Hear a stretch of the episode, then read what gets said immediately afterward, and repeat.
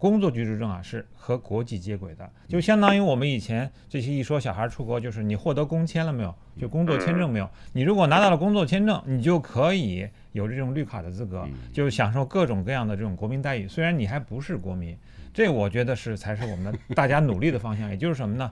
就是让每一个进到这个城市里为这个城市做贡献的人，他能够享受同城的待遇。有没有户口，我倒觉得在其次了。因为什么呢？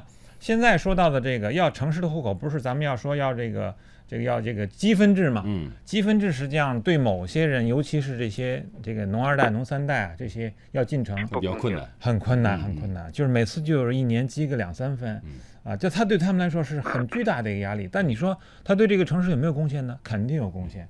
他在这里劳动，在这里消费，是，他一定会有贡献的。那么，那么如果要是按照现在的这种办法，让他去拿到一个户口，哪怕是蓝印户口，当然现在已经取消了啊，都是非常困难的。那这些人，你说他要生孩子，他等得了吗？等不了。他的这个老人要跟他一起来生活。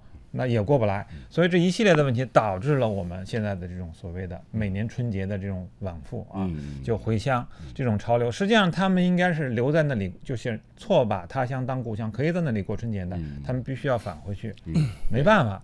所以我就觉得，我们既然已经从暂住证到了。这个居住证，嗯，可以再往前跨一步，我们就推行这种叫工作居住证。只要我在这里工作了，我对这个城市有贡献了，就应该享受市民待遇。